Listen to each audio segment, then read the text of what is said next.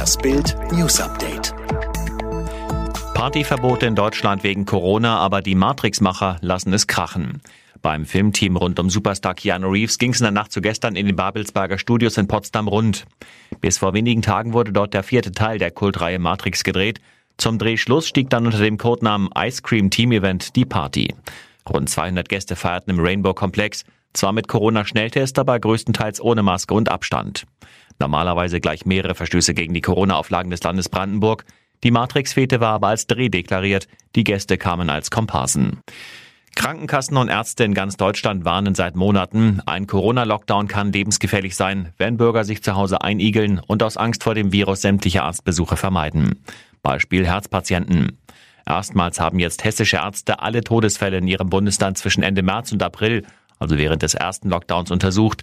Das Schockergebnis ihrer Studie, es gab fast 12 Prozent mehr Herzinfarkttote als im gleichen Zeitraum 2019. Tödliche Auseinandersetzung vor dem Leipziger Hauptbahnhof. Am Donnerstagabend kam es gegen 19.30 Uhr auf dem Willy-Brandt-Platz zu einem Streit zwischen mindestens zwei Personen. Dabei wurde ein Mann niedergestochen. Als die Beamten vor Ort eintrafen, gab es für das Opfer keine Rettung mehr. Der junge Mann lag leblos am Boden. Erstochen vor der Westhalle des Hauptbahnhofs mitten in der City. Der Täter soll nach Bildinformationen noch auf der Flucht sein. In bisher 24 James Bond-Filmen standen stets wunderschöne Bond-Girls an der Seite von Geheimagent 007. Über die Jahre hinweg entwickelte sich die Rolle der weiblichen Versuchung zum festen Bestandteil der James Bond-Filme.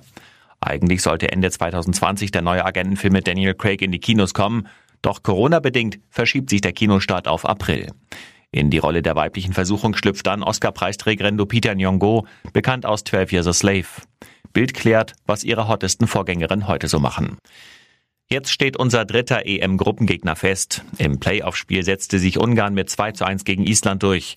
Dabei sah erst alles für die Isländer aus. Leipzig-Torhüter Gulaschi haute sich einen Sigurdsson-Freistoß selbst rein, aber innerhalb von vier Minuten drehte Ungarn das Spiel.